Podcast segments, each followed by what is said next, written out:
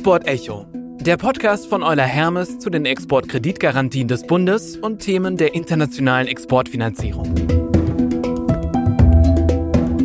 Folge 2: Die Klimastrategie. Willkommen zu unserer heutigen Folge von Export Echo. Mein Name ist Jennifer Löwen und ich bin die Hostin des Podcasts. In unserer heutigen Folge geht es um die Klimastrategie der Bundesregierung für die staatlichen Außenwirtschaftsförderinstrumente. Die Klimastrategie weist einen wissenschaftsbasierten Weg auf, die Instrumente Exportkreditgarantien und Direktinvestitionen im Ausland nach dem Pariser Abkommen auszurichten und somit dazu beizutragen, die Erderwärmung auf 1,5 Grad zu begrenzen. Mit der neuen Klimastrategie der Bundesregierung setzt sie auch ihre COP26-Verpflichtungen um, die direkte Unterstützung internationaler fossiler Energieprojekte einzuschränken. Was das konkret für Exporteure, Investoren, Banken und ausländische Besteller bedeutet, das möchte ich heute mit meinen beiden Gästen erörtern. Herzlich begrüßen möchte ich heute meinen Kollegen Omoni Osoba. Omoni beschäftigt sich bereits seit über zehn Jahren mit den Themen des nachhaltigen Wirtschaftens. Seit April 2017 ist er bei Euler Hermes tätig, zuerst im Sustainability Team und seit Anfang 2022 leitet er das fünfköpfige Klimateam. In dieser Zeit hat er maßgeblich die Bundesregierung bei der Entwicklung und Einführung der Klimastrategie beraten. Und dann möchte ich auch noch herzlich Johanna Wohlgemuth begrüßen. Mit Johanna habe ich eine zweite Expertin zu Gast ähm, für die Themen Nachhaltigkeit und Außenwirtschaftsförderung. Seit 2017 arbeitet sie bei PwC im Bereich der Investitionsgarantien und hat hier maßgeblich den Nachhaltigkeitsbereich mit aufgebaut. Sie betreut das Thema Klimastrategie und hat hierzu die Bundesregierung bei der Entwicklung und Einführung für die Direktinvestitionen im Ausland beraten. Willkommen, ihr beiden. Ich freue mich sehr, dass ihr heute hier seid. Ja, danke für die Einladung. Vielen Dank. Genau, und ich habe jetzt versucht, eben einmal so den Überbau der Klimastrategie darzustellen und was so die politische ähm, Motivation, aber auch Zielsetzung dahinter steht. Aber ich glaube, zum Einstieg wäre es ganz interessant und, sag ich mal, strukturierend zu verstehen, wie die Klimastrategie der Bundesregierung für die Außenwirtschaftsinstrumente eigentlich aufgebaut ist. Das ist ja erstmal ein sehr äh, akademischer äh, Untertitel für diese Klimastrategie, was wir da versuchen. Ich glaube, da ist wichtig zu verstehen, dass ja hinter den Geschäften, die gefördert werden oder da damit verbunden sind ja dann Projekte im Ausland, äh, in der Regel relativ große Investitionsprojekte, ähm, die sehr oft sind doch mit sehr mehr hohen Emissionen verbunden sind. Ne? Also wenn da neue Chemiewerke, Papierwerke oder auch Kraftwerke errichtet werden und da deutsche Unternehmen wesentliche Komponenten für zuliefern, dann ist der Bund sozusagen mitverantwortlich dafür, dass da natürlich auch Entwicklung stattfindet, dass da Infrastruktur gebaut wird, aber auch, dass da Emissionen entstehen. Und das ist Ziel dieser Klimastrategie, was an Projekten im Ausland, ja gerade auch in Entwicklungs- und Schwellenländern dann gebaut wird, dass das im Einklang steht mit den Klimazielen des Paris-Abkommens und konkret mit dem ambitionierteren Ziel des Paris-Abkommens, nämlich dass die globale Erwärmung auf maximal 1,5 Grad begrenzt wird. Und das ist auch Ziel dann für das Portfolio der Exportkredit- und der Investitionsgarantien, dass ähm, sozusagen die Emissionen, die wirklich direkt verbunden sind mit den Geschäften, die der Bund unterstützt, auch dann bis Mitte des Jahrhunderts, bis 2050 auf Netto Null reduziert werden. Ne? Das heißt, dass der Bund mit seinem Portfolio im Garantiebereich sich auch im Einklang befindet mit diesem 1,5 Grad Ziel. Und das ist so die, das übergreifende Ziel. Und äh, da gibt es natürlich eine Reihe von Maßnahmen, um das dann sicherzustellen. Und die wichtigste ist natürlich, dass die Deckungspolitik also denn ähm, wie entschieden wird, welche Geschäfte überhaupt der Bund unterstützt, in Einklang gebracht wird mit diesem Ziel und auch einem Pfad eben zur Erreichung dieses Ziels. Und da ist ein ganz wesentliches Instrument, sind die sogenannten Sektorleitlinien. Also das ist, glaube ich, schon so das Herzstück dieser ganzen Klimastrategie, weil da steht dann drin, welche Technologien, welche Energieträger sind denn noch vereinbar mit dem 1,5 Grad Pfad, auch für welchen Zeitraum vielleicht noch vereinbar und welche sind es nicht. Ne, und die, die es nicht sind, die sind dann von Deckungsausschlüssen betroffen, die, die vereinbar sind oder vielleicht einen besonderen Beitrag leisten für diese Transformation, die werden aber mit Erleichterung gefördert. Und das ist so diese Mechanik, ähm, die äh, im Wesentlichen dazu beitragen soll, denn auch das Portfolio des Bundes auf Netto Null zu reduzieren. Mhm. Äh, und da gibt es natürlich eine Reihe von Maßnahmen, die wir dann äh, im Zusammenhang damit auch umsetzen müssen. Das heißt, wir müssen natürlich auch dann überhaupt erstmal messen, wie emissionsintensiv ist denn das Portfolio des Bundes bei den Exportkredit, bei den Investitionsgarantien. Das ist eine irrsinnig komplizierte Arbeit, kleinteilige Arbeit, sich zu überlegen, bei den Chemie, Papierwerken, bei den Kraftwerken, äh, welche Emissionen entstehen da im Ausland Jahr für Jahr, welchen Anteil davon kann man dem Bund zurechnen? Und das dann natürlich auch Jahr für Jahr nachzuhalten und dann zu schauen, dass man auf Netto Null kommt dann äh, Mitte des Jahrhunderts. Also der Treibhausgasfußabdruck ist eine wesentliche Komponente neben den Sektorleitlinien, äh, aber gerade auch um diese Steuerungswirkung zu enthalten, äh, zu, zu bekommen, denn die Deckungserleichterungen, die für die besonders klimafreundlichen Geschäfte vorgesehen sind, ähm, und es gibt neben den Exportkredit-Investitionsgarantien ja auch noch die UFK-Garantien, also die ungebundenen Finanzkredite. Und auch da ist vorgesehen, ähm, da eine, eine, eine Erweiterung einzuführen, die es dann erlaubt, äh, den Bezug von bestimmten Produkten, die für die Transformation in Deutschland wichtig sind, also zum Beispiel Akkus für Elektroautos oder andere Zwischenprodukte, zu erleichtern mit diesem Garantieinstrument. Äh, also ich glaube, das sind so die, die drei, vier wesentlichen Punkte dieser, dieser Klimastrategie. Also ich nehme jetzt mit, ähm, eine Säule der Strategie sind einmal die Sektorleitlinien, die dazu dienen sollen, das Portfolio ähm, auf das Ziel auszurichten. Und das zweit, äh, die zweite Säule der Strategie ist dann die Treibhausgasemissionsmessung, um dann zu schauen, okay, inwieweit äh, oder wie nah kommen wir an die Zielerreichung äh, bis 2050 dran. Gibt es da Unterschiede zwischen ähm, den Direktinvestitionen im Ausland und den Exportkreditgarantien, ähm, was so die Säulen der Strategie angeht, oder gelten diese beiden Bestandteile für das gesamte äh, Instrumentarium der Bundesregierung? Genau, die Säulen gelten tatsächlich für das gesamte Instrumentarium. Ich würde vielleicht noch eine letzte Säule ergänzen wollen. Ähm, es geht ja darum, wenn wir sagen, wie sozusagen sortieren wir Projekte den unterschiedlichen Kategorien zu oder treffen eben die Entscheidung, inwiefern sind sie gegebenenfalls besonders klimafreundlich oder eben besonders äh, haben einen besonders hohen Treibhausgasausstoß. Ähm, da haben wir eben einmal die Möglichkeit, diese Zuteilung über die Sektorleitlinien vorzunehmen ganz klar das Herzstück. Damit können wir auch, glaube ich, also wirklich einen Großteil unserer Projekte adressieren. Genau so haben wir diese Sektorleitlinien auch konzipiert.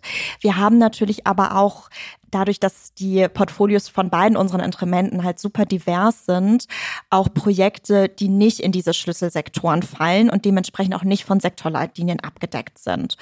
Und ähm, die durchlaufen dann aber auch eine Form der Klimaprüfung, die sogenannte Benchmark-Prüfung. Und da haben wir eben nicht so ganz konkrete Transformationspfade, die dargestellt werden, sondern es gibt Best-in-Class-Benchmarks und Mindest-Benchmarks und mit denen gleichen wir diese Projekte Projekte dann eben ab.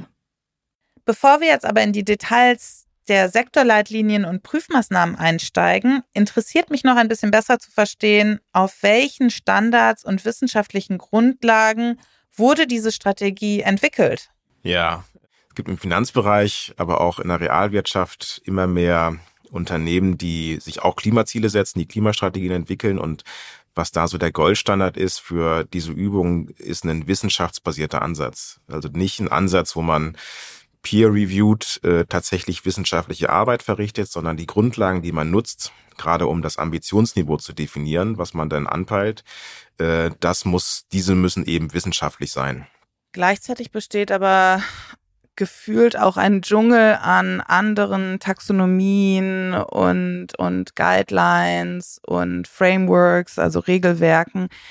Und hier frage ich mich, in der EU spielt ja auch die EU-Taxonomie eine Rolle. Wie passt die EU-Taxonomie jetzt quasi mit unseren Sektorleitlinien zusammen? Wurde die berücksichtigt? Ähm, inwieweit können wir es unseren Exporteuren, Investoren, Banken, die ja auch, äh, sag ich mal, verschiedenen Regelwerken und Taxonomien folgen müssen, hier ähm, es einfach machen, da eine Harmonisierung herzustellen. Genau, also die äh, EU-Taxonomie hat tatsächlich auch äh, sogar eine sehr große äh, sozusagen Einfluss gefunden in die Entwicklung unserer Klimastrategie. Und zwar insbesondere, wenn es eben darum geht, was sind denn die besonders klimafreundlichen Produkte? Weil genauso wurde die Klimastrategie ja auch entwickelt, also, also sorry, die EU-Taxonomy ja auch entwickelt, dass man eben auf der einen Seite sagt, es gibt Mindestbenchmarks, die sogenannten Do No Significant Harm Kriterien. Ähm, darüber hinaus gibt es aber auch äh, Kriterien, die eben ganz klar sagen, wie leistet denn ein Projekt einen positiven Beitrag zur Climate Change Mitigation? Und genau diese Kriterien haben wir eben genommen und die in unsere Sektorleitlinien, aber auch in unsere Klimaprüfung, die wir darüber hinaus haben, genutzt und dass die dort eben Anwendung finden. Das bedeutet, wenn man sich eben sozusagen über die EU-Taxonomy dafür qualifiziert oder die Technical Screening Criteria einhält, dass man eben einen besonderen Beitrag zur Bekämpfung des Klimawandels ähm, leistet, dann hat man auch die Möglichkeit, sich für erleichterte Deckungskonditionen ähm, zu qualifizieren.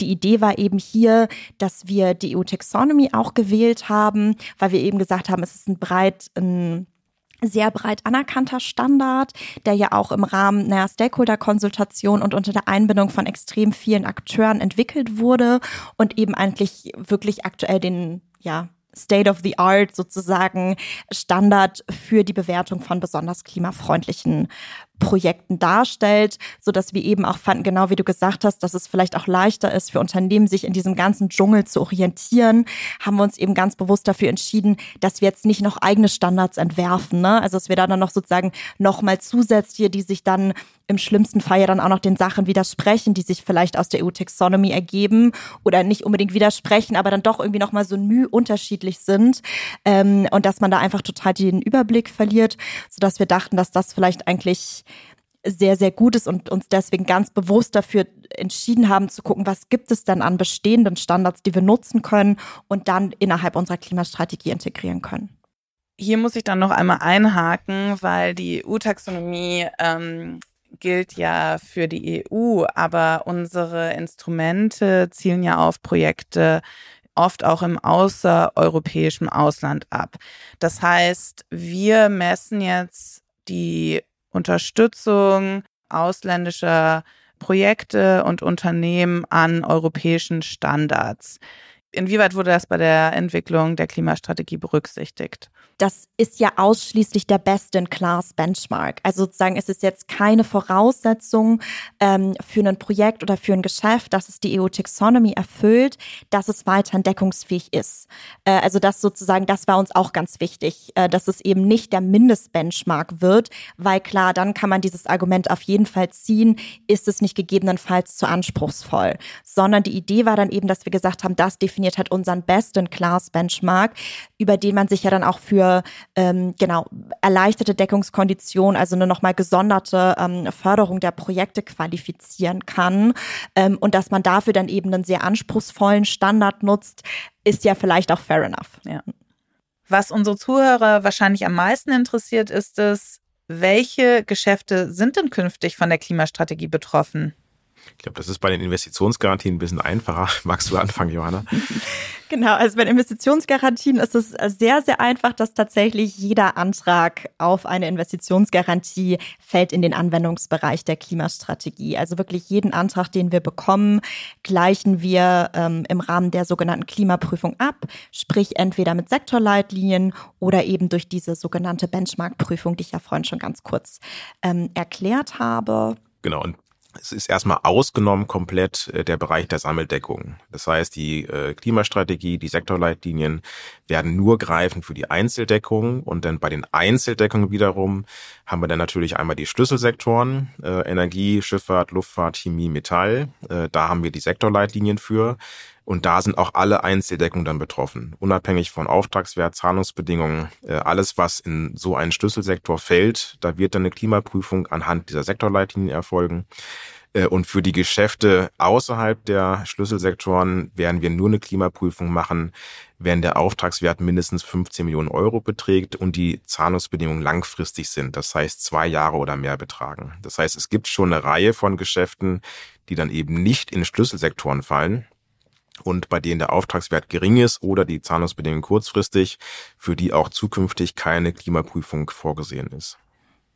Kann ich dazu vielleicht noch ganz kurz ergänzen, weil es jetzt vielleicht im ersten Schritt erstmal so klingt, äh, warum wird denn bei den Investitionsgarantien alles geprüft? Ähm, der Hintergrund hierzu ist, dass es ja sozusagen sich immer um Projekte eines deutschen Investors im Ausland handelt.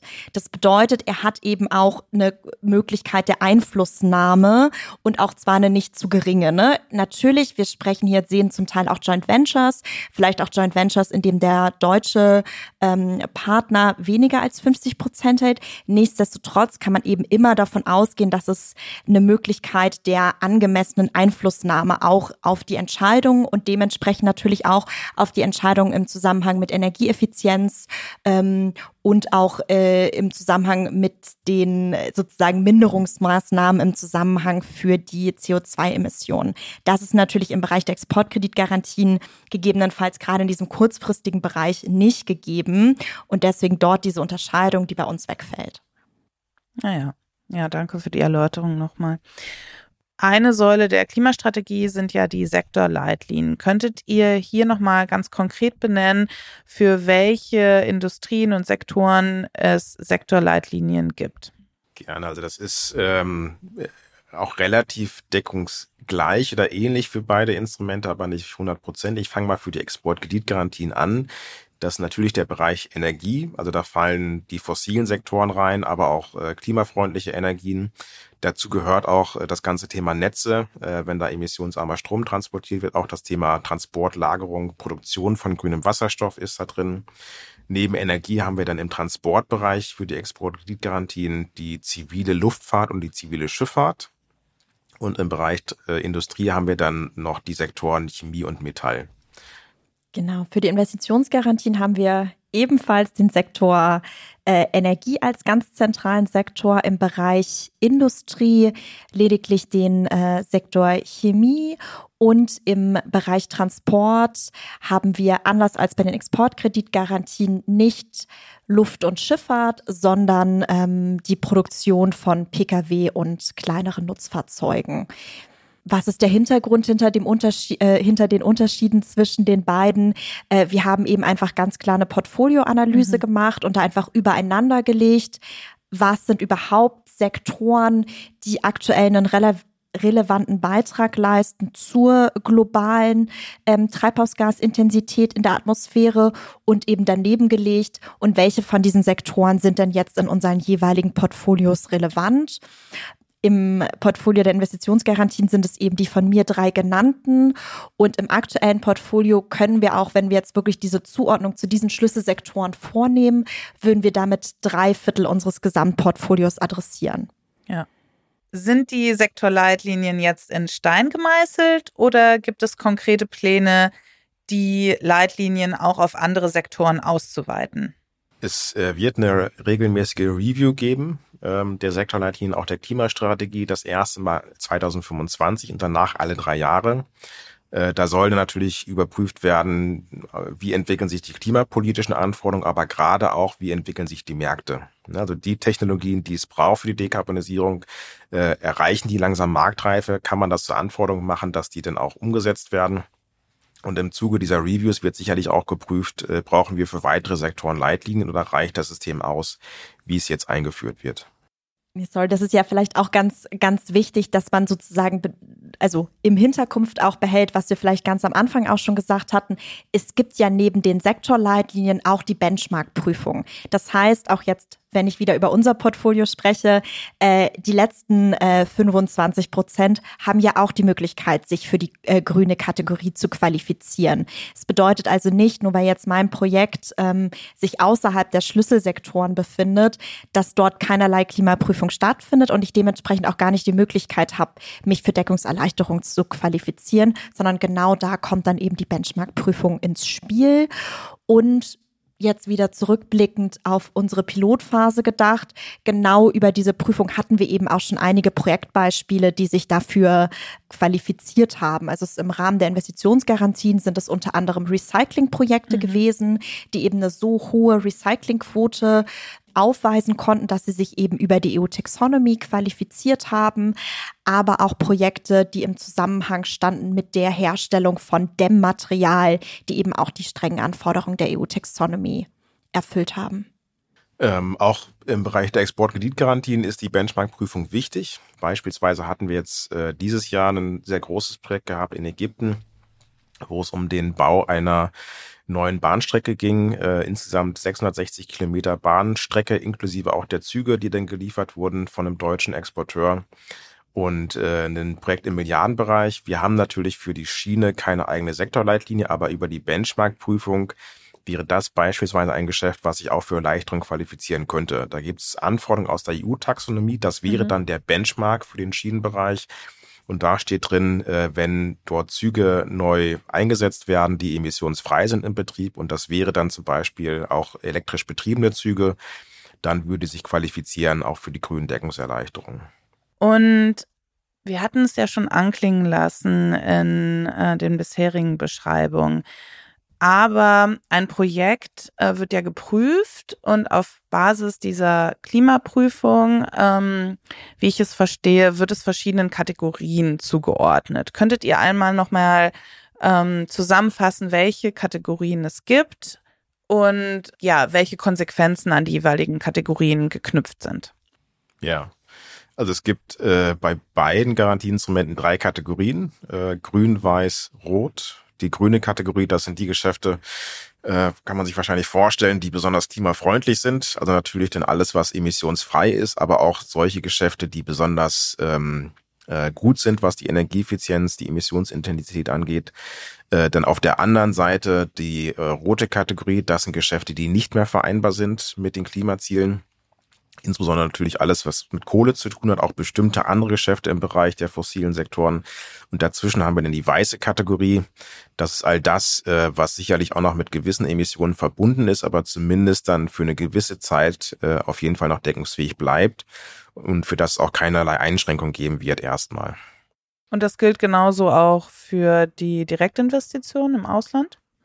Genau, also die Kategorien sind genau identisch. Der einzige Unterschied ist dann, was bedeuten sozusagen die unterschiedlichen Kategorien, beziehungsweise das ist für Rot und Weiß auch noch identisch.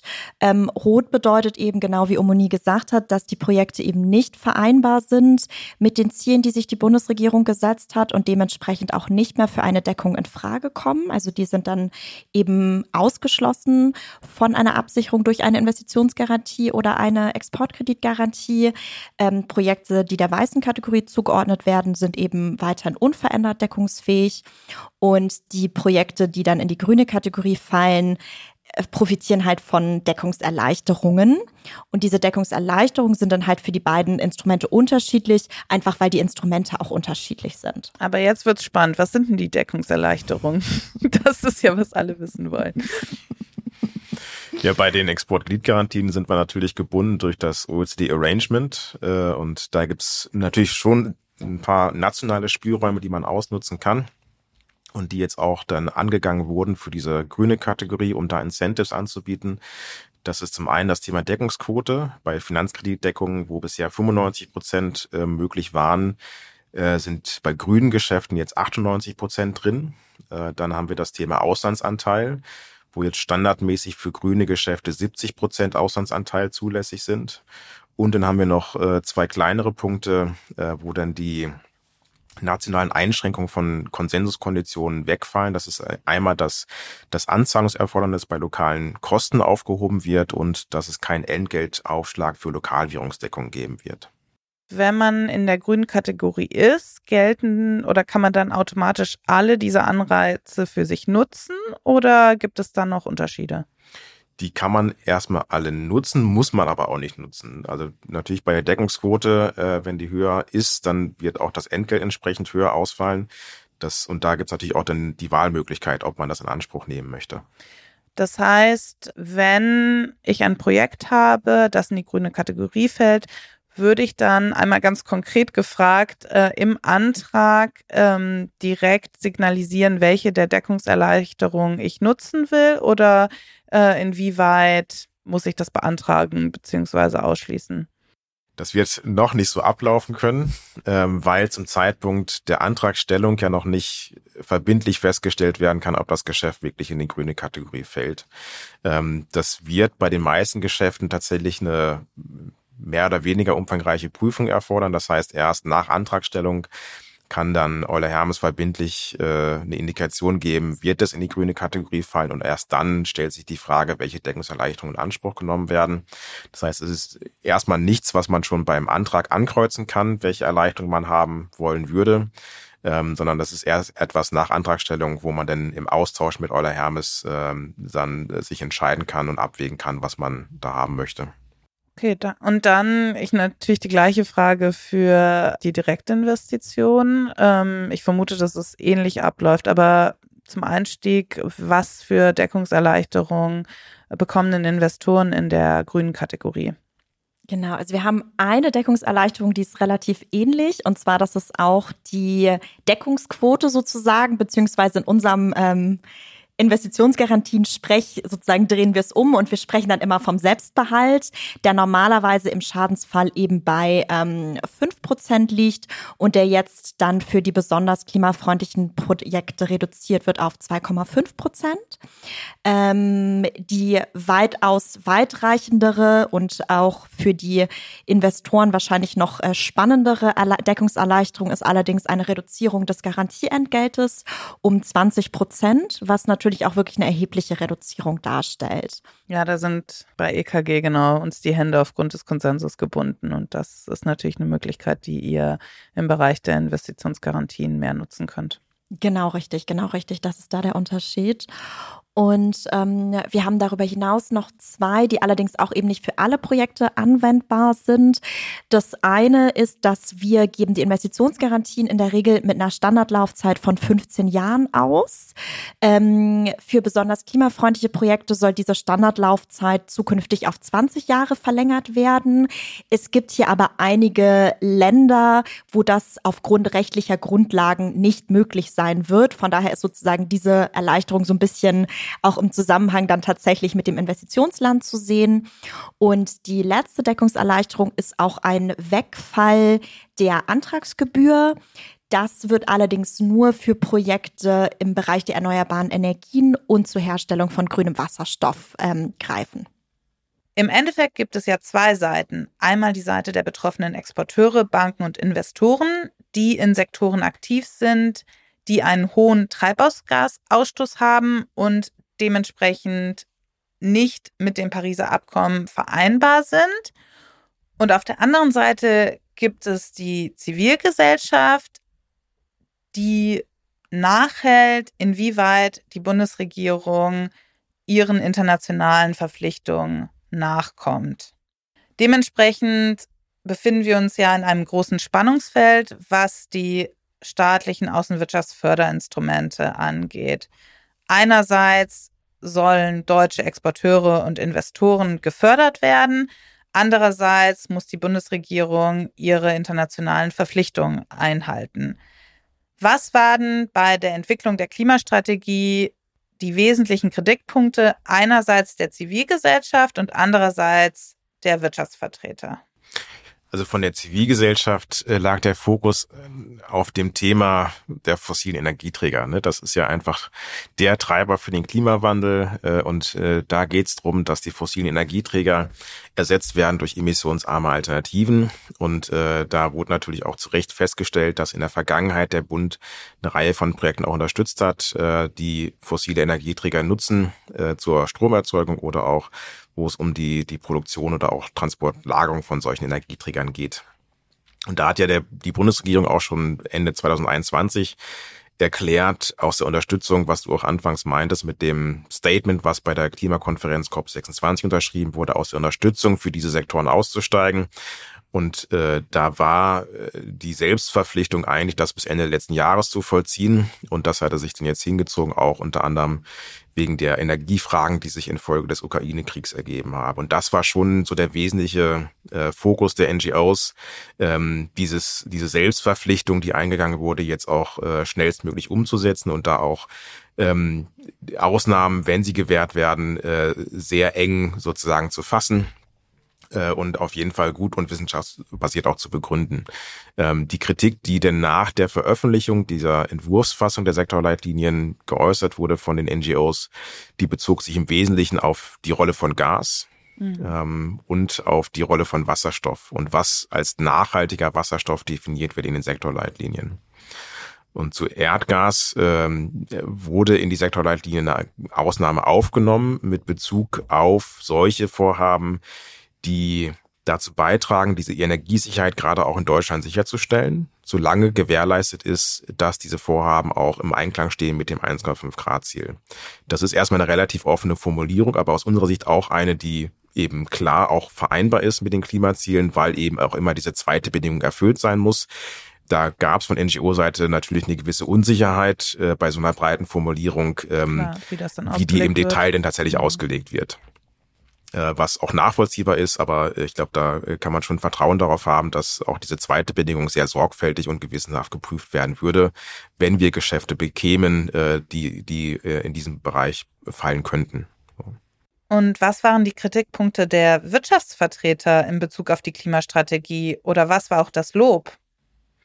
Also es gab durchaus auch Lob dafür, dass da jetzt eine eine Maßnahme umgesetzt wird, die weitere Erleichterung bringt, zumindest für klimafreundliche Vorhaben. Und äh, das ist äh, bei den Exportkreditgarantien zumindest die letzten Jahre vor allem waren das die erneuerbaren Energien, aber wir sehen immer mehr Geschäfte auch im Bereich Transport, im Bereich Industrie, grüner Stahl, grüner Wasserstoff, die sich dafür schon qualifiziert hätten in den letzten mhm. paar Monaten. Und äh, sicherlich werden wir davon auch noch mehr Geschäfte sehen und die werden konkret profitieren von dieser Klimastrategie. Aber es gab schon auch äh, Kritik, ähm, die konzentrierte sich teilweise auch auf ähnliche Punkte, die die NGOs als zu wenig ambitioniert ähm, kritisiert hatten, äh, gerade die Rolle von Erdgas, ähm, äh, auch die Rolle von nachhaltig oder wie nachhaltiger Wasserstoff definiert werden sollte äh, wo dann äh, von Wirtschaftsseite gefordert wurde, da eben weniger ambitioniert zu sein oder beziehungsweise mehr zu berücksichtigen, wo die Märkte aktuell sind. Äh, mhm. Was man natürlich anerkennen muss, dass gerade in Entwicklungs- und Schwellenländern die Märkte noch nicht da sind, wo sie nach Klimaszenario sein müssten. Ähm, ne, also ein konkretes Beispiel, äh, wie soll nachhaltiger Wasserstoff definiert werden? Soll nur das grün sein in unserer Systematik, was auch grün ist, also aus erneuerbaren Strom hergestellt wird? Oder darf auch Wasserstoff als nachhaltig äh, eingestuft werden in den Sektorleitlinien, der zum Beispiel mit Erdgas hergestellt wird? wenn äh, das CO2, was dort entsteht, dann abgefangen wird und gespeichert wird, also der sogenannte blaue Wasserstoff was aus Industriesicht auf jeden Fall notwendig wäre, äh, was die NGOs aber kritisieren wegen des fossilen Bezugs. Ne? Den, den Sektorleitlinien haben wir jetzt in dem Punkt Wasserstoff Konsistenz hergestellt mit der nationalen Wasserstoffstrategie, äh, die eben sagt, für den Markthochlauf wird es auch noch diese anderen Wasserstofffarben brauchen und dementsprechend äh, können wir sie zumindest in der Nutzung, also wenn es um Industriebereich geht, Transportbereich geht, auch nach als nachhaltig anerkennen dann. Also das würde dann, die Projekte würden sich dann für die grüne Kategorie dennoch qualifizieren. Richtig. Also wenn wir jetzt ein Stahlwerk hätten, was blauen Wasserstoff mhm. nutzt, mhm. äh, kann auch das sich für die grüne Kategorie qualifizieren. Äh, ne, das, da ist jetzt nicht die Anforderung, dass so ein Stahlwerk nur grünen Wasserstoff für die grüne Kategorie verbrauchen darf. Im Bereich der Exportkreditgarantien ähm, fällt ja auch immer das Wort Level Playing Field, also die internationale Wettbewerbsfähigkeit zu wahren. Inwieweit seht ihr da Auswirkungen auf die internationale Wettbewerbsfähigkeit von deutschen Exporteuren jetzt, wo die Klimastrategie in Kraft getreten ist? Also es gibt da unterschiedliche äh, sozusagen Märkte natürlich, die, wo das denn auch anders ausfällt, aber man kann schon mal feststellen, dass äh, eine Reihe von anderen Regierungen ja auch sehr ähnliche Schritte schon unternommen haben. Also in Großbritannien gibt es fossile Ausschlüsse schon seit äh, knapp zwei Jahren. Und viele andere europäische Regierungen haben für ihre ECAs ähnliche Policies auch schon äh, bis Ende letzten Jahres eingeführt. Das heißt, im Bereich der fossilen Sektoren muss man eigentlich feststellen, dass die deutsche ECA jetzt äh, nachholt äh, und mhm. äh, da eine, eine Verzerrung des Level Playing Fields eigentlich erst wieder korrigiert. Ähm, und aber wenn man natürlich dann andere äh, Exportnationen sich anschaut, auch im asiatischen Raum, die haben ähnliche Policies äh, noch nicht oder nicht in dem Umfang ver ver veröffentlicht. Also da gibt es sicherlich eine gewisse Unwucht. Ähm, aber da konnte man auch feststellen, was äh, zum Beispiel Umwelt-Sozialthemen angeht, dass auch die dann mittelfristig oft nachgezogen haben. Also auch da, glaube ich, kann man nicht erwarten, dass die ewig ohne entsprechende Ausschlüsse auskommen werden. Und was man vielleicht auch noch ergänzen muss zum Thema Level Playing Field, der eine Aspekt sind die Ausschlüsse, aber der andere Aspekt sind ja auch die Erleichterungen, die eingeführt wurden. Und da kann man schon feststellen, dass äh, jetzt mit der Systematik, die wir haben, wir da auch äh, einen Schritt weit voraus sind anderen ECAs, die äh, ähnliche Incentives eben noch nicht eingeführt haben und gerade auch nicht eingeführt haben für den Bereich Transport und Industrie. Äh, gerade im Bereich Chemie und Metall, was wir da eben jetzt als grün äh, klassifizieren und auch dann mit dieser sogenannten Benchmark-Prüfung, welche anderen Geschäfte sich für diese Erleichterung qualifizieren können. In der Breite äh, gibt es wenig andere ECAs, die das schon anbieten und äh, das kann man schon auch als, als Wettbewerbsvorteil jetzt feststellen, äh, den wir damit schaffen oder den der Bund damit schafft, dass diese Klimastrategie in Kraft tritt. Und Habt ihr schon Rückmeldungen auch aus, aus Bestellerländern erhalten, von ausländischen Bestellern, insbesondere in Entwicklungs- und Schwellenländern, was deren Eindruck ist? War das Teil auch der Konsultation? Gab es hier eine Auseinandersetzung? Also im Rahmen der Konsultation war das kein Thema gewesen, aber es äh, hat schon Eingang gefunden, glaube ich, durch die Stakeholder, die sich beteiligt haben. Also mhm. Natürlich die Wirtschaftsverbände und auch die Unternehmen, die sich eingebracht haben, von denen äh, wissen wir, dass die da sehr eng auch mit ihren Kunden in den Entwicklungsschwellenländern äh, kommunizieren und auch deren Anliegen mit reintragen in die Konsultation. Aber auch von der Zivilgesellschaft wissen wir, dass die viele Partner haben in diesen Ländern, in den Märkten und auch deren Interessen äh, mit reingebracht haben in die Konsultation. Und ähm, das ist natürlich auch in den Ländern gibt es da nicht eine äh, einheitliche Meinung, was die Transformation angeht oder auch was solche äh, Policies und Leitlinien angeht, sondern gibt es auch da sehr unterschiedliche Positionen. Da gibt es sowohl auf der zivilgesellschaftlichen Seite auch sehr viel Bedenken, was äh, weitergehende Investitionen in fossile Sektoren angeht, als auch natürlich die Feststellung, ähm, wie schwierig es ist, gerade in Entwicklungsländern die Transformation zu finanzieren, zu organisieren ähm, und äh, ne, was dann natürlich auch die, die Wirtschaftsseite in die Konstellation eingebracht hat. Klar, und dann halt auch noch, ähm, im Englischen sagt man, diesen Leapfrog darzustellen, weil im Endeffekt durchlaufen diese Länder ja dann nicht äh, den klassischen Weg, den wir in den Industrienationen gemacht haben, sondern stehen halt vor der Voraussetzung, da diesen Schritt ähm, zu überspringen. Ja, also gerade im Bereich der Stromerzeugung ist das ein ja. ähm, sehr kontroverses Thema, wo es, glaube ich, auch keine, keine ähm, definitive Antwort drauf gibt. Ne? Ist es, äh, welchen Bedarf gibt es weiter denn auch für bestimmt noch fossil betriebene Kraftwerke? Welche Rolle kann, können die haben und in welchem Ausmaß ist es auch realistisch, erneuerbare Energien dort auszubauen? Ähm, und da haben wir versucht, natürlich einen Kompromiss zu finden in den Sektorleitlinien, der auch denn den Transformationsgeschwindigkeiten und auch den, den Herausforderungen, die diese Länder haben, einigermaßen gerecht wird. Aber ähm, das ist äh, natürlich in den Ländern auch eine extrem äh, schwierige Frage. Ne? Ja. Was ich jetzt noch einmal mit euch besprechen möchte, ist, was so die ganz konkreten Schritte und Änderungen für unsere Deckungsnehmer, also für die Exporteure, Banken und Investoren jetzt sind. Das heißt, welche Auswirkungen hat die Klimastrategie künftig auf den Prüfprozess? Welche Änderungen gibt es? Welche Verfahren werden jetzt zusätzlich oder anders durchlaufen? Vielleicht könntet ihr für die jeweiligen Instrumente da einmal einen kurzen Überblick geben. Das wäre toll. Ja, also man kann sich merken bei den Exportkreditgarantien, wenn man im Bereich der Sammeldeckung Geschäft machen möchte, dann ändert sich nichts. Gut. Wenn man eine Einzeldeckung machen möchte, dann ändert sich etwas. Äh, da hatten wir ja schon eingangs erzählt, äh, dass es da unterschiedliche Töpfe gibt sozusagen, Schlüsselsektoren wird eine Klimakategorie vergeben und auch außerhalb der Schlüsselsektoren wird eine Klimakategorie vergeben, wenn man eben 15 Millionen Euro und mehr Auftragswert hat und langfristige Zahlungsbedingungen. Ähm, wann das genau zutrifft bei einem Geschäft, was man jetzt beantragen möchte, kann man auch ähm, prüfen vorab. Es gibt auf den Seiten der Exportkreditgarantien einen sogenannten Klimacheck. Da kann man dann einfach die Warenart auswählen, in die denn das Geschäft fällt und Auftragswert und Zahlungsziel. Und dann kriegt man eine Indikation, habe ich überhaupt Klimaanforderungen oder überhaupt eine Klimaprüfung oder würde sich für mich tatsächlich gar nichts ändern. Ja. Also das kann ich sehr empfehlen, ähm, das, das zu nutzen, auch bevor man einen Antrag stellt. Äh, und dann wird es so sein, dass bei der Antragstellung selber man erstmal eigentlich keinen großen Unterschied merkt, nämlich selbst wenn man eine Klimaprüfung äh, bräuchte, werden die Informationen, die dafür notwendig sind, integriert in die Fragebögen, die es auch schon für die Umwelt, sozialen Menschenrechtsaspekte gibt.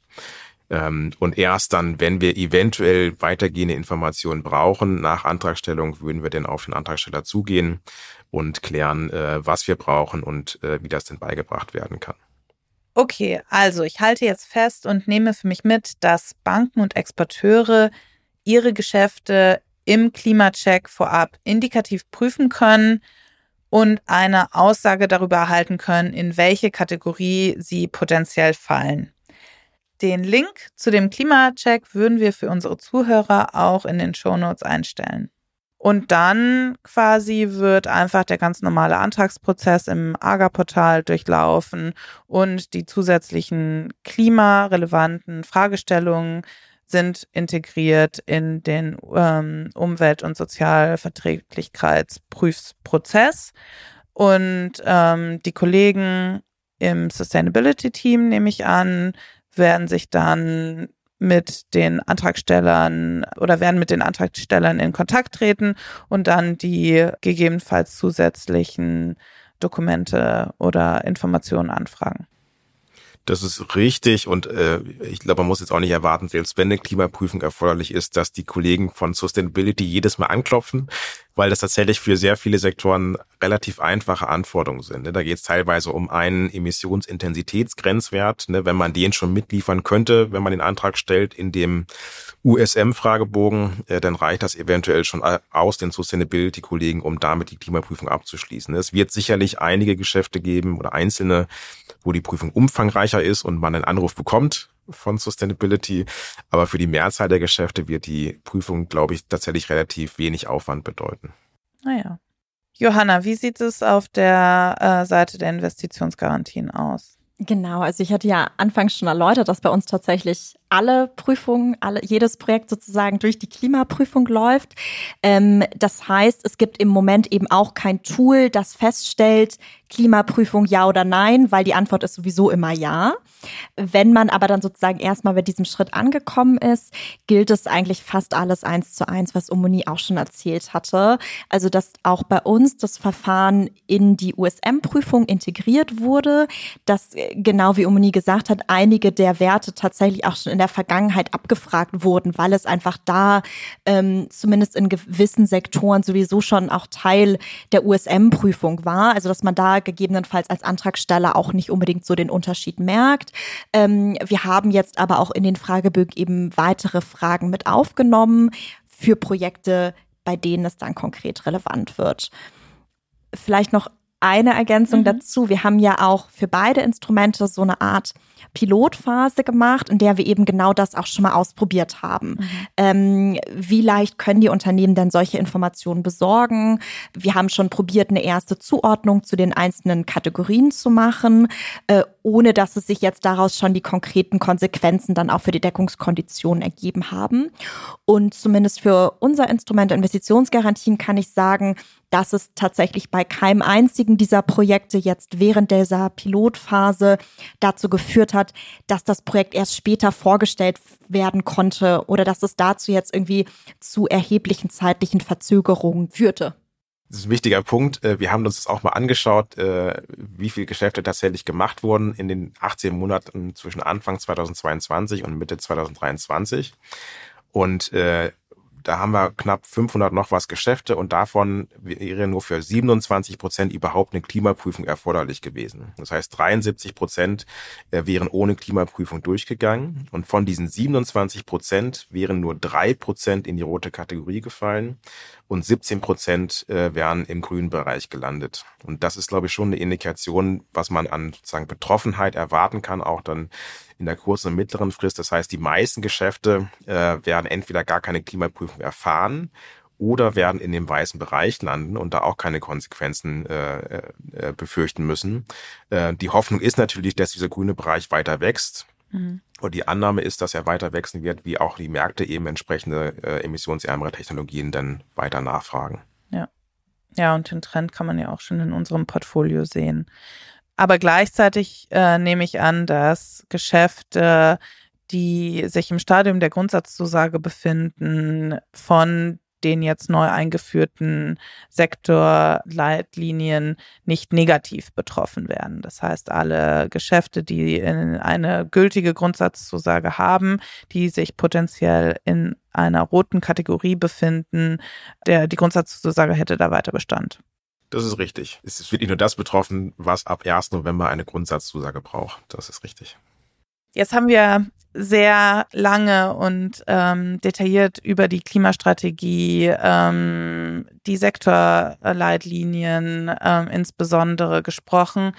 Was für die beiden Instrumente sind so die wesentlichen Punkte, die Exporteure, Banken und Investoren aus diesem Podcast zur Klimastrategie mitnehmen sollten? Also für die Exportkreditgarantien ist, äh, ich glaube, der erste wichtige Punkt, äh, den Scope zu verstehen, also mhm. dass die Sammeldeckung wirklich komplett außen vor sind. Äh, und der zweite wichtige Punkt ist, wenn man denn ein Geschäft im Bereich Einzeldeckung hat, dann hilft dieser Klimacheck, glaube ich, schon enorm, um zu verstehen, äh, muss ich überhaupt eine Klimaprüfung da durchmachen oder würde ich mit dem Geschäft vielleicht auch ohne Klimaprüfung äh, durchkommen. Ähm, und der dritte Punkt ist, dass die Sektorleitlinien ja, im fossilen Bereich fallen sie relativ restriktiv aus, aber im Bereich Industrietransport erkennen sie auch an, wo die Märkte aktuell sind. Also die mhm. rote Kategorie, da ist unsere Einschätzung, dass die bei den wenigsten Geschäften zum Tragen kommt. Und ich glaube, da muss man auch nicht die Befürchtung haben, wenn man auch ein Geschäft hat im Bereich Chemie, Metall, dass das kurzfristig von Deckungsausschlüssen betroffen wäre. Und dazu vielleicht ergänzend, auch wenn ich mich äh, genau den Punkten zum Teil natürlich auch anschließen kann, ergänzend noch für die Investitionsgarantien zum einmal den Punkt, dass wir eben wirklich die, die Möglichkeit hatten, sehr, sehr attraktive Deckungserleuchterungen jetzt auch zu verabschieden. Ähm, also dass es von daher auf jeden Fall äh, genau die Möglichkeit gibt für Investoren, ähm, jetzt auch im Rahmen der Investitionsgarantien von besseren Konditionen zu profitieren, wäre mir eine ganz wichtige, ein ganz wichtiges Takeaway. Und darüber hinaus auf jeden Fall auch gar keine Scheu zu haben, äh, mich und mein Team zu kontaktieren, wenn es da irgendwelche Unsicherheiten gibt, ähm, wenn Sie vielleicht auch denken, dass dass Ihr Projekt sich potenziell für die grüne Kategorie qualifizieren könnte, dass Sie da einfach ganz konkret mit uns in den Austausch gehen. Ähm, ich glaube, wir können auch gern unsere ähm, jeweiligen Homepages hier mit in den Shownotes posten. Da finden Sie mich dann auch als Ansprechpartnerin. Und also äh, genau, das wäre mir, glaube ich, ganz, ganz wichtig, dass wir uns heute hier. Und gerade im Bereich der Investitionsgarantien ist es ja auch vielleicht im Vorfeld äh, spannend, das äh, durchzuspielen welche ähm, Gestaltung die Investition nehmen sollte, um in die grüne Kategorie zu landen. Von daher ist da genau, eine sehr richtig. frühzeitige Einbindung bestimmt sehr sinnvoll. Dann möchte ich mich äh, herzlich bei euch beiden bedanken für eure Zeit, äh, für eure Expertise, hier gemeinsam äh, die Klimastrategie zu besprechen und so hoffentlich äh, einen Beitrag zu leisten, ähm, sie unseren Kunden äh, einerseits näher zu bringen, aber andererseits vielleicht auch den Schrecken zu nehmen. Also vielen Dank.